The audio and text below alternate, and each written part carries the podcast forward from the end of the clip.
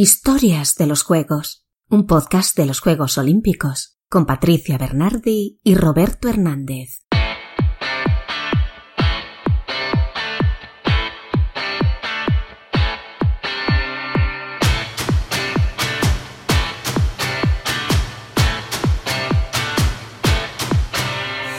Hola a todos, bienvenidos a un programa más del podcast de Historias de los Juegos, dedicado especialmente a los próximos Juegos Olímpicos de París. Os saludamos Roberto Hernández y Patricia Bernardi para presentaros más noticias, más historias olímpicas, curiosidades de los Juegos y, como no, tendremos a un nuevo invitado olímpico. Muy buenas a todos, pues en efecto hoy tenemos con nosotros a todo un campeón mundial de judo con plaza ya para los Juegos Olímpicos de París y que no para de subirse al podio en todas las competiciones que está disputando últimamente. Se trata de Fran Garrigós que en unos minutos va a estar aquí con nosotros y que tenemos muchas ganas de charlar con él. Pero antes de eso hay un par de cosas que me gustaría decir. La primera de ellas es que estoy muy contento de cómo han ido las cosas para España en los mundiales de natación que se han disputado en los últimos días. Así que desde aquí queremos mandar la enhorabuena a todos los deportistas españoles que han estado allí, porque ya no solo el waterpolo que siempre nos da muchas alegrías al deporte español o la natación artística que también, sino que esta vez se han conseguido medallas también en natación, en saltos y en natación en aguas abiertas, además en pruebas olímpicas. Así que bueno, muchas alegrías que nos han dado los deportistas españoles en estos mundiales de natación. Esa es la primera cosita. Y la segunda que me gustaría decir también es que no os gustaría, tanto a Patricia como a mí, que todos los que nos escucháis en este podcast de historias de los juegos, nos dejéis vuestro feedback, opiniones, sugerencias, ideas que queráis que tener, invitados que queréis que estén aquí con nosotros, nos lo podéis mandar pues eh, en los comentarios que aparecen aquí en el canal de Spotify o también en nuestras redes sociales, en las redes sociales de Historias de los Juegos que aparecen aquí destacada en donde nos escuchéis, en Spotify, en iBooks, etcétera. Ahí podéis entrar tanto en el Twitter, Facebook, Instagram de Historias de los Juegos y ahí nos podéis dejar vuestros comentarios o también en nuestras redes sociales personales. En mi caso, en mi Twitter, arroba Robert H. Plaza. Ahí también podéis dejarnos vuestras impresiones, vuestros comentarios y en el próximo programa comentaremos entre todos pues las opiniones que nos hayáis dejado. Y en breve vamos a tener a nuestro invitado de hoy, a este campeón mundial de judo, pero antes de tenerle abordaremos como siempre las noticias relacionadas con los Juegos de París surgidas en los últimos días. Noticias olímpicas.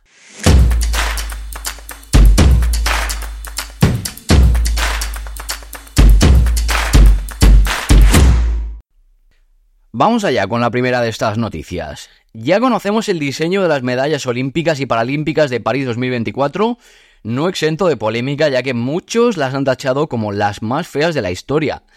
Pese a su diseño clásico nada innovador, sí que introducen algún detalle original ya que en su centro hay un trozo original de hierro de la Torre Eiffel. Ese icónico monumento parisino también se ve reflejado visto desde abajo en la otra cara de la medalla de los Juegos Paralímpicos y en las cintas. En el caso de la medalla de los Juegos Olímpicos, en la otra cara podemos ver el Estadio Panathinaikos que albergó los primeros Juegos modernos en Atenas en 1896. Por cierto, mm, por ejemplo, nos podéis comentar mm, qué opináis vosotros de las medallas, si os gustan o no. Pero vamos con otra noticia bien diferente, y es que la policía francesa está investigando posibles irregularidades en el sueldo de Tony Stanguet, el presidente del comité organizador de los Juegos de París.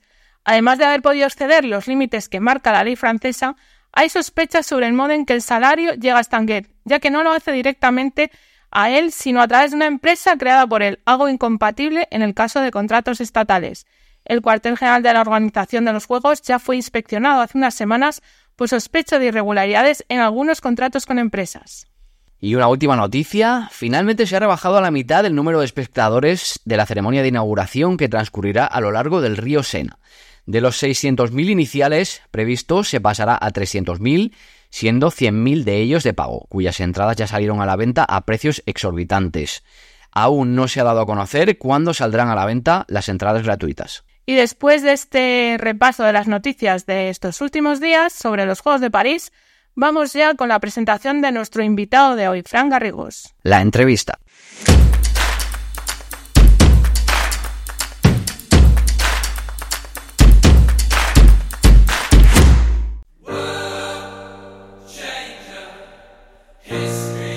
Fran Garrigos se proclamó campeón mundial en 2023 en la categoría de hasta 60 kilos, en la que ha competido siempre. A ese oro suma un bronce mundial y hasta 6 medallas en europeos, incluido un oro. El nacido en Móstoles es cuarto dan de judo y entrena en Brunete con Gino, el entrenador que ha llevado a la élite a tantos judocas españoles, entre ellos a Nico Shera.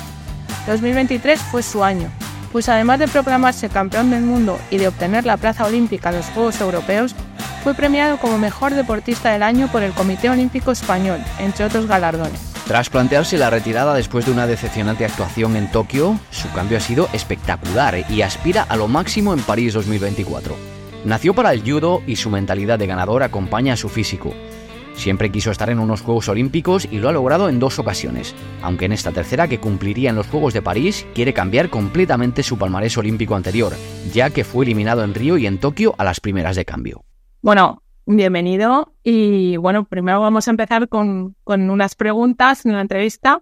La primera, vamos a empezar por orden. ¿Cómo fueron tus inicios en el judo y qué es lo que te hizo dedicarte a este deporte y no a otro? Bueno, pues yo comencé con cuatro años. La verdad es que mis padres decidieron apuntarme a judo. Eh, habían escuchado que era un deporte bastante completo, entonces eso también favoreció a que mis padres decidiesen apuntarme a. Y yo la verdad es que era un niño muy inquieto, entonces pues bueno, yo creo que aprovecharon eh, que me apuntasen a judo para ver si ya más, más tranquilo a casa y les dejaba un poco tranquilos a mis padres. Y explícanos para los neófitos en este deporte un poquito las bases de cuáles son las claves del deporte, las características que tiene que tener un buen judoka y cómo se puntúa en tu deporte.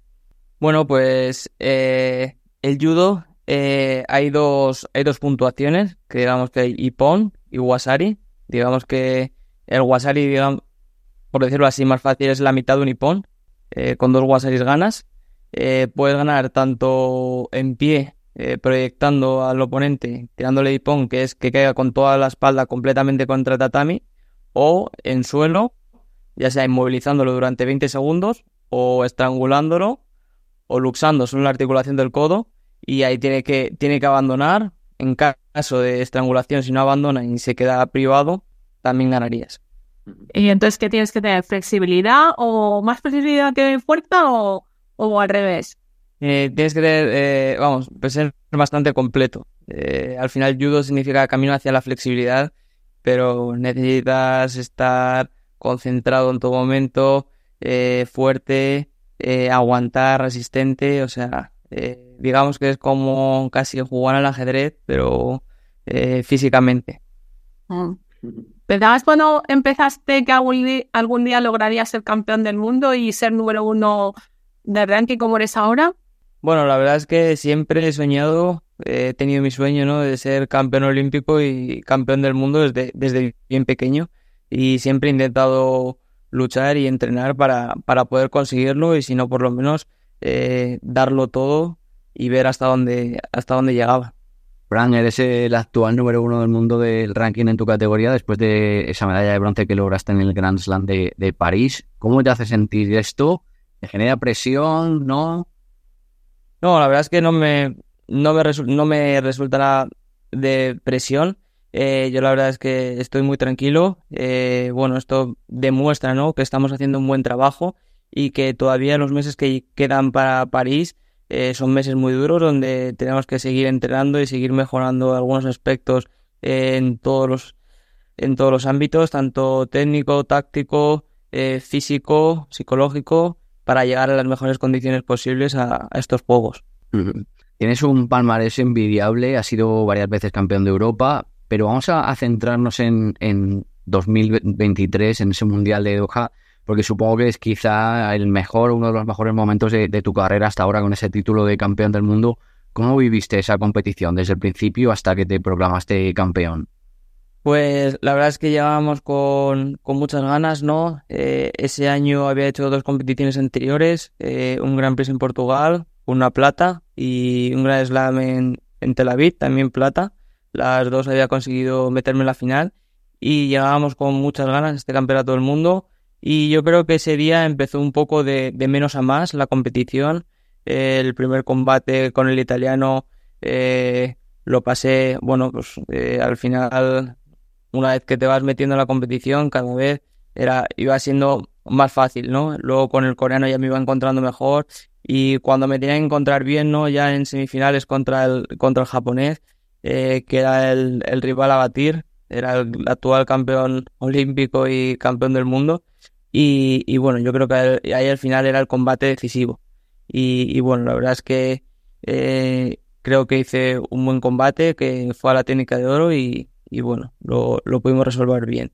Y luego ya la final era un combate que aunque estaba bastante cansado de todos los anteriores combates que había hecho, eh, era el que tenía que darlo todo, ¿no? Porque no sabía cuándo iba a volver a estar en una final de un campeonato del mundo, entonces era momento de, de darlo todo e intentarnos llevar esa medalla de oro a casa. ¿Qué sentiste al recibir esa medalla de campeón del mundo? Bueno, ahí en el podio, de verdad, eh, no me lo creía todavía, ¿no? Pero la verdad es que estaba muy contento. Eh, al final era un sueño que, venía trabajando desde, desde pequeño y, y, bueno, era algo para lo que luchábamos. Era uno de los objetivos de la temporada. Ahora vamos con tus participaciones olímpicas hasta el momento 2 en Río, que por cierto, mmm, contra corriente, contra todo lo que pensaban muchos, la última de Tokio no fue como como debía, como todos pensábamos. En Río todavía eras muy joven, acabaste decimoséptimo, en Tokio ya habías ganado medallas internacionales, pero bueno, solo pudiste ser noveno. Entonces, ¿cómo valoras estas participaciones olímpicas hasta ahora que has tenido? Pues bueno, es verdad que sí que en Río era bastante joven, pero sí que en Tokio esperaba mucho más, ¿no? Pasar combates, estar, estar luchando por, por medallas. Y, y bueno, pues al final fue un palo bastante duro lo de Tokio pero, pero bueno, eh, solo hay dos opciones, o dejarlo o seguir. Eh, me tomé un tiempo para mí mismo, ¿no? Para saber si quería seguir compitiendo, ¿no? Y la verdad es que eh, me seguía llamando, ¿no? Todavía la competición y eso me hizo pues seguir entrenando mejor y intentar corregir aquellos fallos que, que he podido tener durante esos años tus experiencias olímpicas han sido juegos totalmente diferentes porque en los de Tokio estuvieron marcados por la pandemia, sin, sin, público, con restricciones. Entonces, ¿cómo nos puedes contar qué fueron esas dos experiencias tan diferentes entre sí? ¿Qué te han dado esos dos juegos? Sobre todo, en cuanto a la experiencia de estar en los Juegos Olímpicos, yo creo que cualquier deportista sueña ¿no? con estar en los Juegos Olímpicos, pero en cuanto a al nivel de, de, de rendimiento resultado ¿no? en, en el tatami, eh, pues no, no, estaba contento, ¿no? Y lo que más he aprendido, sobre todo, ha sido en, en Tokio, que llevaba en muy buenas condiciones, habiendo quedado ese año campeón de Europa y bronce mundial, eh, a quitarme la presión, ¿no? A, hacer lo que, lo que depende de mí y olvidarme de, del resultado, ir combate a combate y, y bueno, al final eso me hará que, que, mi rendimiento sea mejor y que pueda estar luchando por, por las medallas. ¿Qué es lo mejor de, de una participación olímpica, de, de, estar en unos juegos, eh, con, compartir esa experiencia con otros deportistas españoles en la villa? ¿Qué dirías que es lo mejor? Sí, yo creo que eso, de vivir la experiencia, ¿no? Ya no solo con deportistas españoles, sino con deportistas internacionales, ¿no? Eh, muy reconocidos a, a nivel mundial, eh, que estás ahí, que, son estrellas, ¿no? Digamos, pues yo creo que es lo que mm, más especial hace, ¿no? A, lo, a los Juegos Olímpicos y que sean todos los deportes, ¿no? Que estén, estemos juntos en una villa. Ese resultado de Tokio, uh, después de, de, de, esos Juegos, llegaste a plantearte a abandonar el judo. ¿Qué es lo que te ha hecho recapacitar? Bueno, que lo que me hizo recapacitar fue ir a la primera competición sin, sin estar 100% sin estar preparado y, darme cuenta que, bueno, que perdí, eh, quedé séptimo en esa primera competición, que no estaba físicamente bien y, y, bueno, que quería seguir ganando, ¿no? Eso fue lo que, lo que me ayudó a seguir. Si en esa competición eh, no hubiese tenido ganas de seguir superándome, seguir compitiendo, eh, yo creo que lo hubiese dejado porque al final creo que hay que hacer cada uno en la vida, ¿no? Lo que, lo que le gusta y, y lo que le, lo que le importa. Fran, ya tienes el billete para París en el bolsillo, eh, pero cuéntanos cómo es el proceso de clasificación olímpico de judo para quien nos está escuchando y no, no sepa bien cómo funciona. Bueno, la clasificación aquí en judo es un poco, un poco complicada. Eh, se clasifican los 16 primeros del ranking, del ranking olímpico eh, empieza dos años antes de los Juegos y no se pueden repetir los, los países.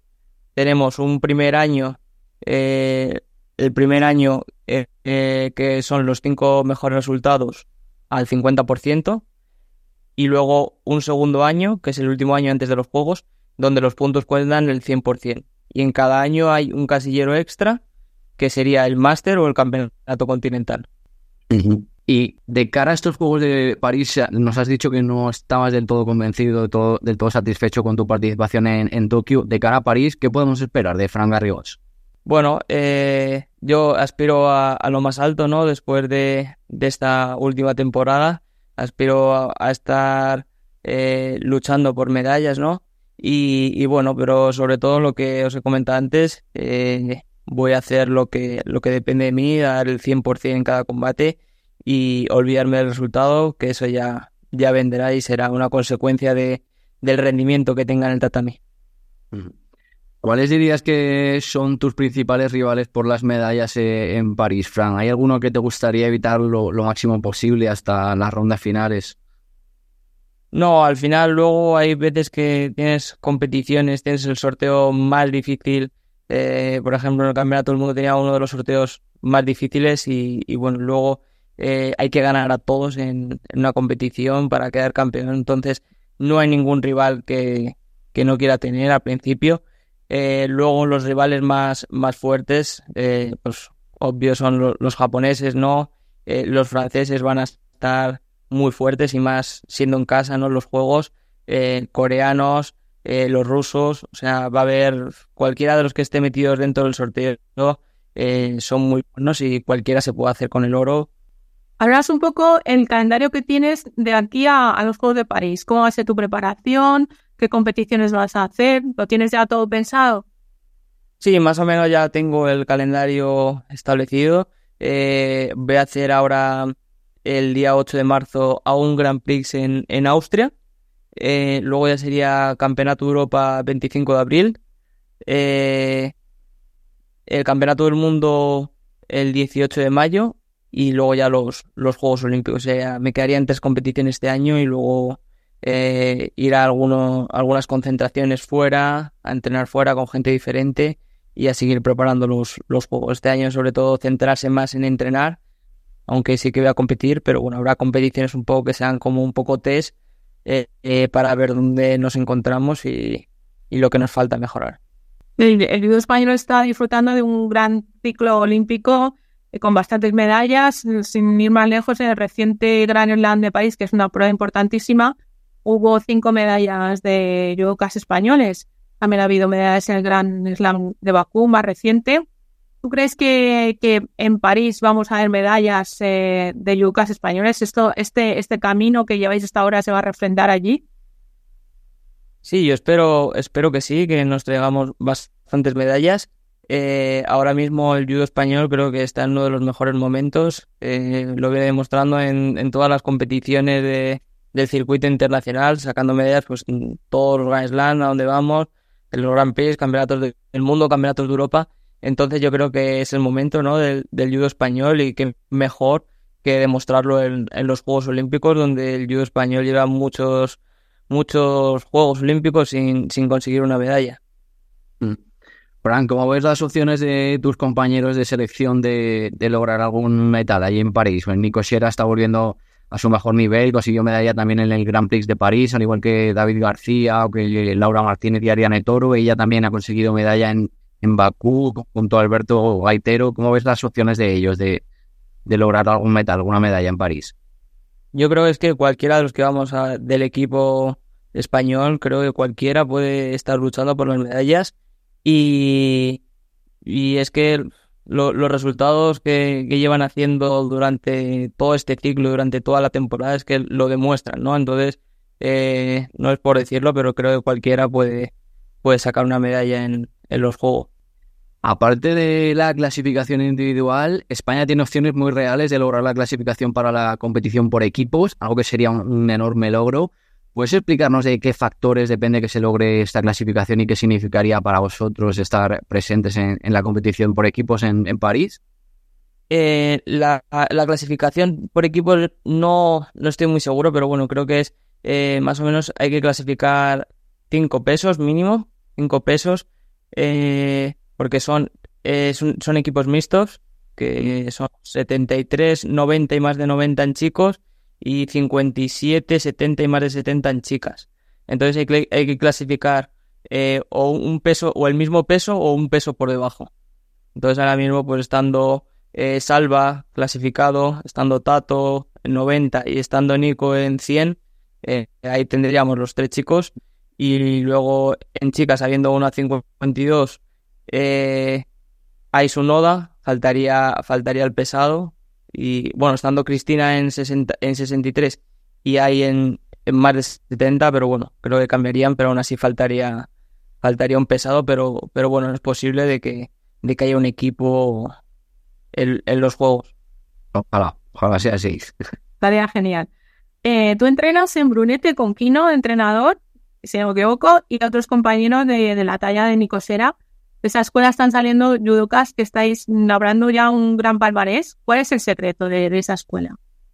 Bueno, yo creo que el pilar fundamental de, Brunete es, es, Kino, ¿no? Que es un apasionado por el judo y, y bueno, que es capaz de sacar eh, lo mejor de cada persona que, que entra al, que entra al tatami. Eh, tanto dentro como, como fuera, ¿no? Es capaz de sacar lo mejor y se implica al 100%, está ahí todos los días, no falta, aunque haya llegado de viaje en ese mismo día de madrugada, no haya dormido, es el primero que está allí en el, en el tatami eh, dando los entrenamientos y vamos, no, no, no falta nunca ni, ni por irse de vacaciones, lo tienes ahí todo el año. Vamos, que el secreto es el esquino. Eh, hemos hablado de las posibilidades de tus compañeros de selección, de la propia selección. Em, ¿Cuál es el ambiente que se respira entre vosotros con tanto éxito que tenéis, tantas medallas? ¿Hay competencia? ¿Hay, al contrario, eh, cada medalla de un compañero os incita a vosotros a, mejorar?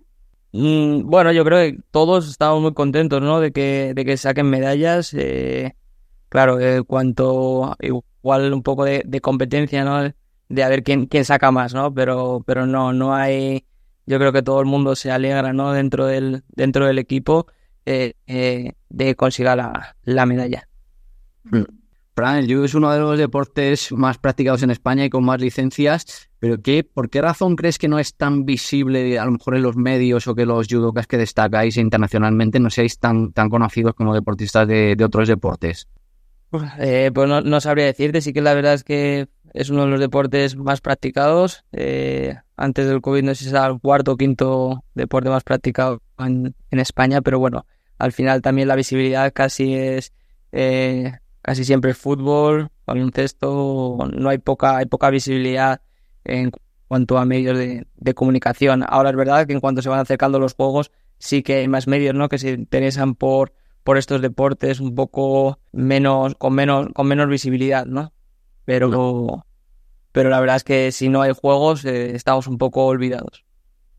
es que es curioso que es muy practicado, pero no, no se ven transmisiones tantas en televisión y, y tú puedes caminar por la calle y no ser reconocido que es, y es campeón del mundo, es que es muy fuerte. Sí, al final la gente que te conoce es aquella gente que, que hace judo, ¿no? Y, y a lo mejor sí que te para, pero pero bueno, muchísimas, muchísimas menos. Mm. Pues hasta aquí esta entrevista, pero no te vamos a dejar aún porque te vamos a someter a un pequeño test corto para conocer un poco más tus gustos, que nosotros llamamos el test de historias de los juegos. No te preocupes, son siete preguntas muy cortitas, muy fáciles y, y solo nos hace falta que las contestes rápidamente con lo primero que te venga a la cabeza. Vale. El test de historias de los juegos.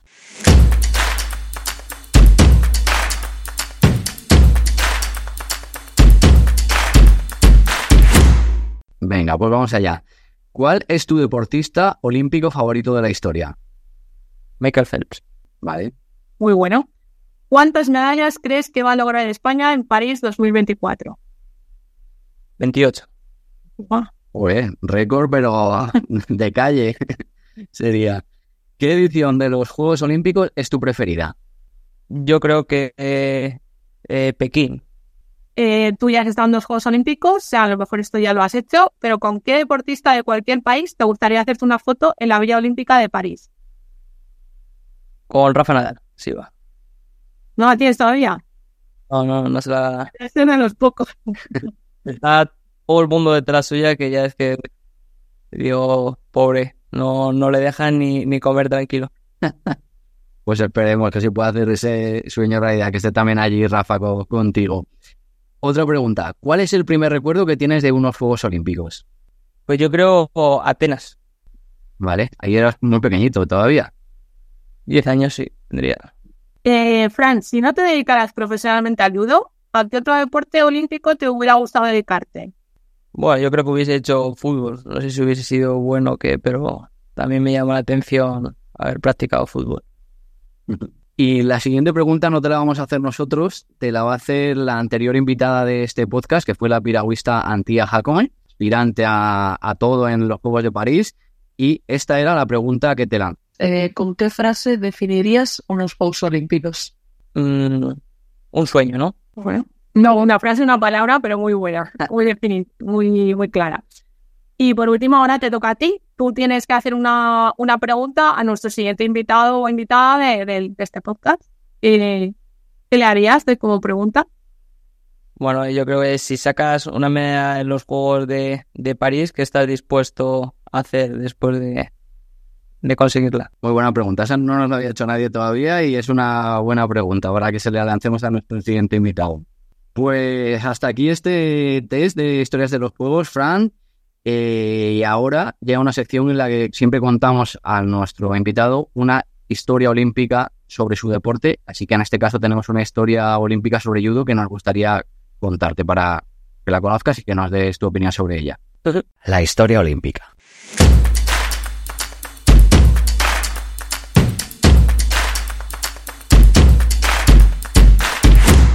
Te vamos a contar la historia, no sé si la conoces, de Rusty Kanokoye. ¿Te suena?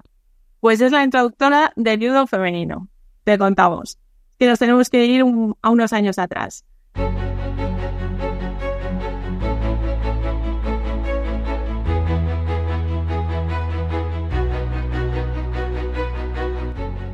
Ella en realidad se llamaba Rena Glickman. Vivía en un mal barrio de Nueva York, en el seno de una familia desestructurada, con pocos recursos. Se pasaba el día en la calle buscándose problemas. Formó una banda de chicas que llamó las Apaches y se estaban buscándose peleas. Eh, también paralelamente ya se dedicaba a pegar golpes a un saco de boxeo que había en un gimnasio porque en su época las chicas no tenían educación física en el colegio y esa era la única, el único deporte que podía practicar. Eh, se cambió el nombre, se hizo llamar Rusty y un amigo le recomendó que se dedicara al judo para canalizar esa energía negativa que tenía ella en energía positiva. Y eso es lo que hizo. Se fue a un club de judo pero era exclusivamente para hombres y ella al ser chica no la admitieron, no la aceptaron. Solo fue mm, gracias a su persistencia que finalmente logró que entrara, aunque recibió un mal recibimiento de, muchos compañeros, incluso le rompieron varios huesos. Eso sí, era tan buena que fue mejorando rápidamente su nivel hasta el punto de que, de que la eligieron como una de las representantes del club para los campeonatos estatales de 1959. Vamos en esa época. Eso sí, para evitar el, la posible exclusión del campeonato debido a que era una mujer y en el campeonato solo participaban hombres, su entrenador le pidió que se cortara el pelo. Ella también incluso se decidió poner una venda en el pecho, pero para pasar más desapercibida y que no se notara que era una mujer, pero a lo que se negó que le pidieron eh, fue que, que hicieran nulos combates. Dijo, no, yo, voy, yo he venido aquí a ganar y efectivamente ganó. Al descubrirse que era una mujer, mmm, tuvo que devolver la medalla eh, porque si no descalificaban a su equipo y tuvieron que pasar 50 años para que le devolvieran, le llegara esa medalla que había ganado en, en Vuela Lead. Eh, Rusty decidió que para mejorar mmm, grandemente en su deporte, el judo tenía que ir al país cuna de este deporte, a Japón. Y efectivamente fue allí porque eh, pudo aprender el Kodokan, que sí que admitía mujeres, pero estas entrenaban aparte y aprendían de una forma diferente. Ella era tan buena que finalmente la dejaron entrenar junto a hombres y fue mejorando rápidamente su nivel y subiendo de dan. Allí además conoció al que posteriormente eh, se convertiría en su marido, llamaba Ryohei Kanokoji. Eh, cuando volvió a Estados Unidos, eh, se dedicó a varios frentes, a la enseñanza, a entrenar y a crear el primer mundial de judo para mujeres. Fue en 1980 y tuvo lugar en el Madison Square Garden de Nueva York y lo hizo pagando de su propio dinero, llegó a, hipotecar su casa. Su siguiente lucha fue lograr que el judo femenino entrara en los Juegos Olímpicos y así lo logró. llegó a amenazar al COI con que les iba a demandar si no lo introducían. En los Juegos de Seúl 88 entró el judo femenino, eh, pero como deporte de exhibición, ella fue como entrenadora del equipo olímpico femenino de Estados Unidos y ya fue oficial a partir de, de Barcelona 92. Eh, durante toda su vida, eh, Rusty Kano eh, luchó por, en contra de la discriminación del judo, en contra de, que hubiera campeonatos discriminatorios, a favor de que se respetara a las mujeres judocas y para ello no dudó en enviar miles de cartas, hacer llamadas, ir de oficina en oficina y tomar todo tipo de acciones, incluso legales. Tuvo, fue premiada con la Orden del, del Sol Naciente y en, el epitafio que hay en su tumba eh, podemos decir, eh, leer que se la llama la samurai americana. Honor mm, muy merecido puesto que fue la primera en llegar al, cinturón negro séptimo dan. Pues Fran, no sé si conocías esta historia de, esta mujer pionera del femenino. La verdad es que no, y la verdad es muy interesante, ¿no? La verdad es que hay muchas cosas de, de nuestro deporte que, no sabemos en cuanto a historia o así. La verdad es que es bastante, bastante interesante. Mm. Afortunadamente ha cambiado mucho el panorama desde entonces, pero hacen falta personalidades así para que se desarrolle el deporte, ¿no? Sí, sí, la verdad es que, bueno, aquí en, en el judo, eh, la verdad es que en cuanto a igualdad en, en premios y ahora y en cuanto eh, a premios económicos y eso, está eh, todo igual. O sea, ganan lo mismo. Gracias a mujeres como Raste. Bueno, te vamos a despedir ya, pero antes un último test muy corto sobre conocimientos de Juegos Olímpicos al que sometemos a todos nuestros invitados. Va a ser fácil, ¿eh? Examen olímpico al olímpico.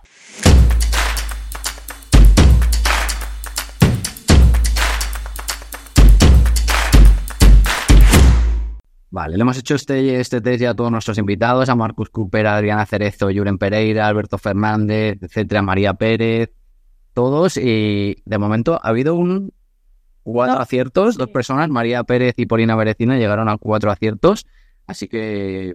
El, que gane tendrá un premio. Así que si consigues cinco pelea total, te llevas el premio. vamos, a, vamos con la primera pregunta. A ver, nombra al menos uno de los deportes que se introdujeron como novedad en los Juegos de Río de 2016. Hubo dos. ¿Kitesurf o...? No, eso fue... Bueno, el surf entró en, en Tokio. Hubo dos, dos nuevos. En realidad uno había estado en los albores de los primeros Juegos Olímpicos y volvió. El otro sí que ya fue nuevo, nuevo. Ni idea de Río, ni idea el golf y el rugby a 7. Ya está recordando que muchos golfistas importantes se negaron porque estaba alegando que había el virus del Zika y todo eso. En Tokio sí que me acordaba más, pero... Otra pregunta, Fran. Una de las máximas figuras de la historia del judo es el francés Teddy Riner. De sus cinco medallas olímpicas, ¿cuántas fueron de oro? Tiene eh, Tres, contándola de por equipos. Exacto, muy bien, correcto. Muy bien. Bien, siguiente pregunta. ¿Verdadero o falso? El diseño de los aros olímpicos es del propio Pierre de Coubertin. Verdadero.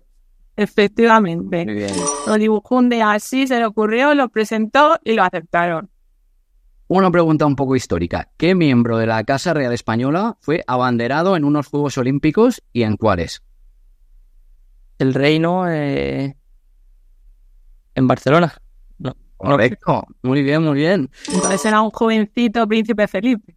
Tres aciertos llevas ya. Estás a uno de igualar la- el, el récord de, de este test. Y creo que esta es la última pregunta.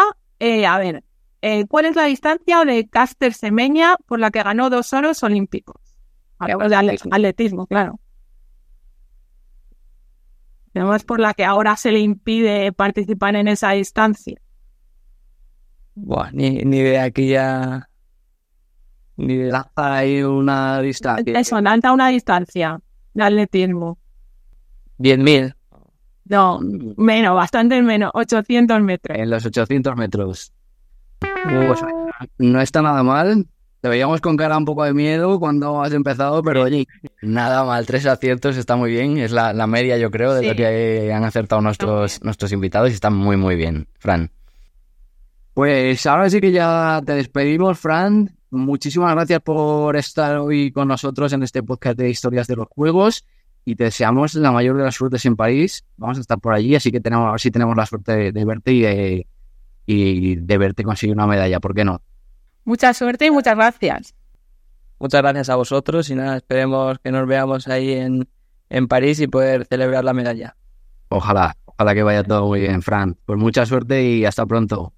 Muchas gracias, hasta luego. Hasta luego. Y después de despedir a nuestro invitado, toca la sección que dedicamos a contar algunas de las curiosidades más notables de una edición olímpica. Esta vez le toca el turno a la celebrada en Seúl en 1988. Curiosidades de los juegos.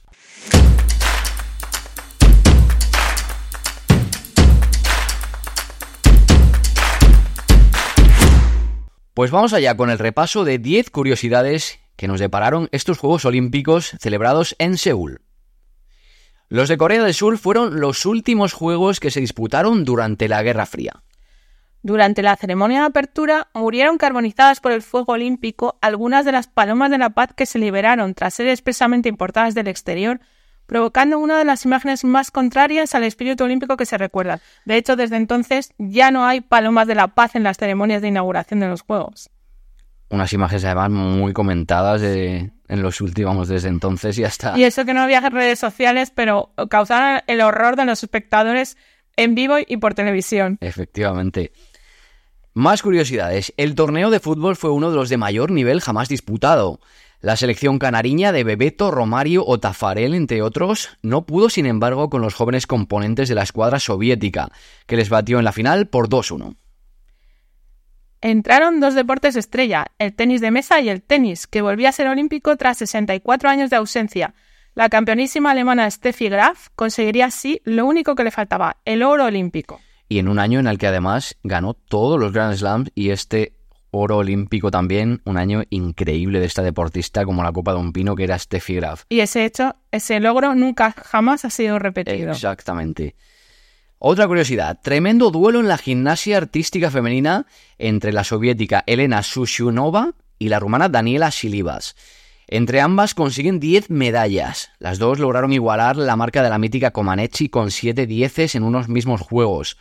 Era tal la igualdad que ambas acabaron satisfechas. La soviética conquistó el concurso individual, mientras que la rumana se contentaba con 3 oros por aparatos. La germano oriental Christa Ludwig Rothenburger se convirtió en la primera y única atleta en ganar medallas en los Juegos Olímpicos de verano y de invierno en un mismo año. Tarea imposible ya al no coincidir estos nunca más. Lo hizo en patinaje de velocidad y en ciclismo. Qué dato tan curioso, ¿eh? Y ya inimitable. Exacto. El momentazo de Seúl 88, o más bien el chasco, fue descubrir que el ganador de la prueba estrella a los 100 metros lisos había dado positivo en una prueba antidopaje. El canadiense Ben Johnson no pudo avalar así su increíble marca de 9,79 segundos y pasó de convertirse en el potencial rey de los juegos a la vergüenza de los mismos. El regatista canadiense Lawrence Lemieux, que competía en la clase fin, perdió la medalla de plata que ya tenía en mano al abandonar la competición para salvar a un rival herido.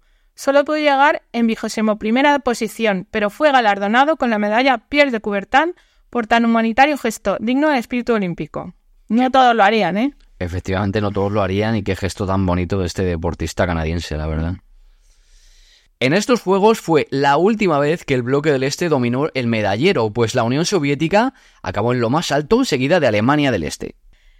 Otra curiosidad de estos Juegos. Dos alteras búlgaros perdieron sus medallas de oro por dar positivo por dopaje. Ello provocó la marcha de la delegación búlgara de alterofilia en masa. Pues hasta aquí las curiosidades de estos Juegos Olímpicos de Seúl 88. Termina aquí este podcast de historias de los Juegos en el día de hoy y como siempre hemos descubierto aspectos y hechos olímpicos quizá desconocidos para muchos. Esperamos que también hayan sido de interés para vosotros y sin más nos despedimos hasta el próximo programa. En el que como siempre tendremos a un invitado o invitada olímpico que seguro que nos, nos descubrirá muchas cosas. Os esperamos. Hasta entonces. Hasta pronto. Historias de los Juegos.